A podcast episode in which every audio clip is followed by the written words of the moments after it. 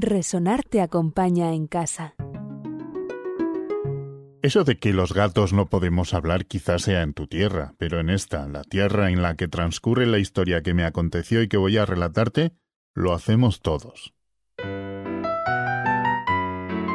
Habitaba yo con una familia propietaria de uno de los molinos de la zona, un padre viudo y sus tres hijos. Pero un día el padre murió. Por lo que pude escuchar a los hermanos, el padre había dispuesto que se repartiera lo poquito que poseía entre sus tres hijos. Al mayor le dejó el molino.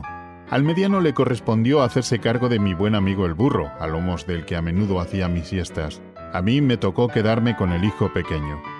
Este se lamentaba de que no tendría con qué ganarse la vida, que su hermano mayor podría hacer el servicio de molienda y el mediano podría hacer portes, pero él, ¿qué iba a hacer? Como mi humano parecía abatido, tuve que ser yo el que idease un plan. Le dije que me proporcionase unas botas y un saco vacío. No te preocupes de nada, le dije.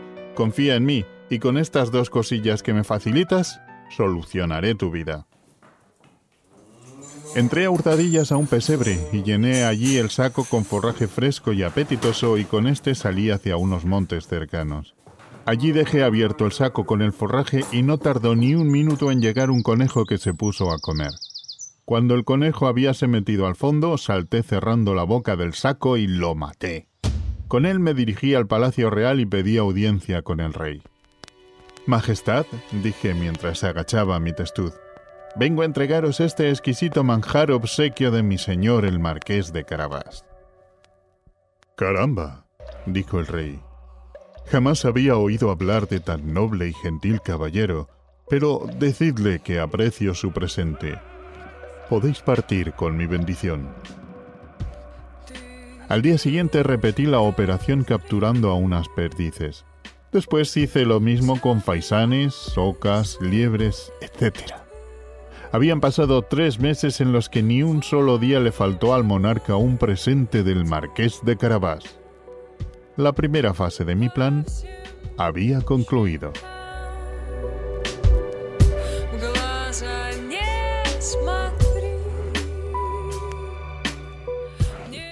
Ahora, humano mío, debes seguir haciendo lo que yo te diga.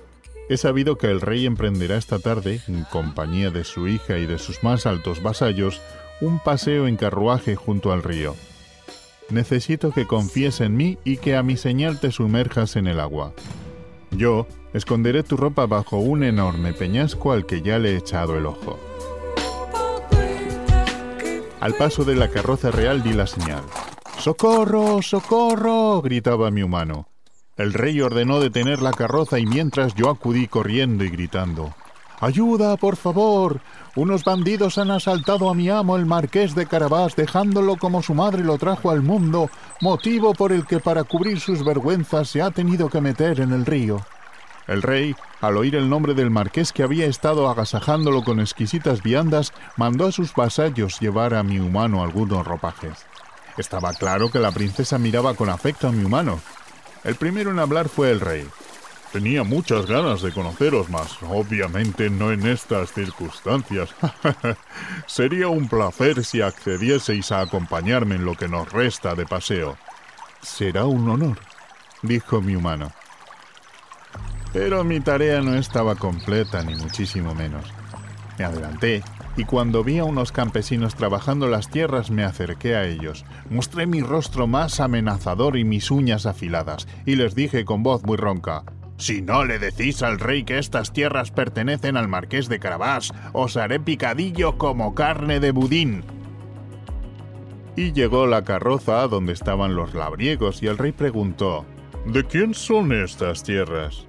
De nuestro señor el marqués de Carabás, contestó uno de los campesinos, y el rey puso cara de agrado. Repetí la operación en un par de campos más. No obstante, todavía no estaba el trabajo terminado, ni mucho menos. Todo marqués necesita un hogar digno de su condición.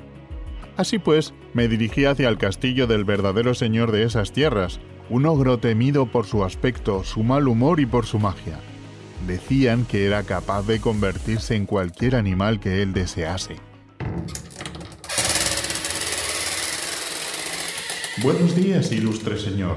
Disculpad mi atrevimiento, pero quedaba vuestra morada en mi camino y no quería pasar por aquí sin rendíos pleitesía, sin deciros que sois, sin duda, el mejor amo que unas tierras puedan conocer. Me halagáis, estimado Belton, teniendo razón en lo que decís. Pero es suficiente. Podéis levantar la mirada. Gracias, mi señor. Dicen que tenéis tal poder que os podéis convertir en la bestia que os plazca con solo desearlo y un pestañeo de vuestros galanes ojos.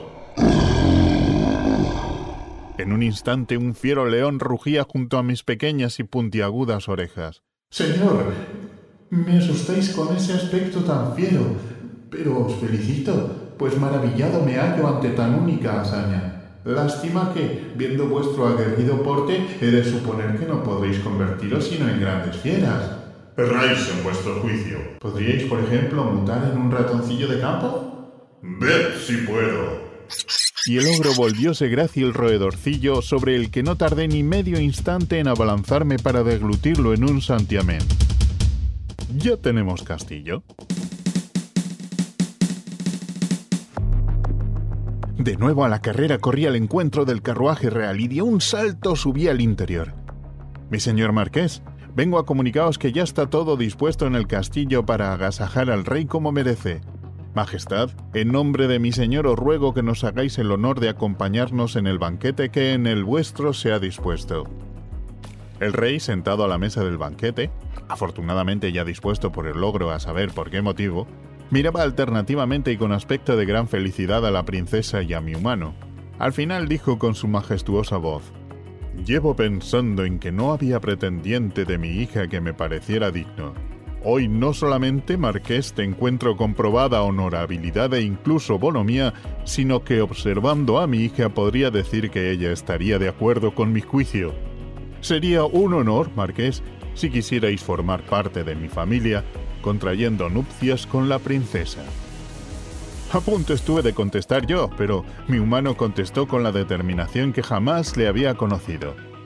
Majestad, hasta escucharlo de su boca jamás me hubiese considerado digno de la princesa, pero sus palabras me dan el valor necesario para confesar que siento que Cupido me ha atravesado con una de sus saetas en el mismo instante en el que he posado mi mirada en la mirada de su hija.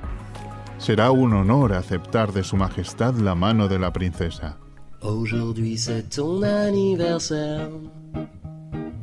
J'ai en tête une chanson qu'on peut faire pour fêter ce jour extraordinaire. Ahora vivo en un palacio, mi humano es el príncipe consorte y ha conseguido que Palacio encargue toda la harina al molino de su hermano mayor y que ésta sea distribuida por el mediano, que ha tenido que comprar otro burro más para cumplir con la demanda. Cada vez que vienen, mientras recogen los sacos, subo a lomos de mi viejo amigo pollino y pienso, esto es vida.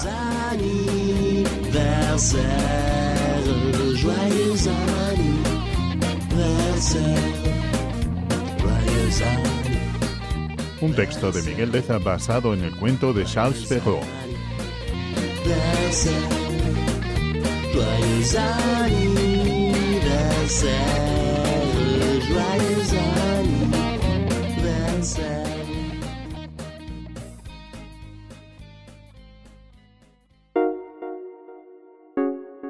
Tus pies se quedan en casa, pero la imaginación te llevará volando por el mundo entero. Una producción de Resonar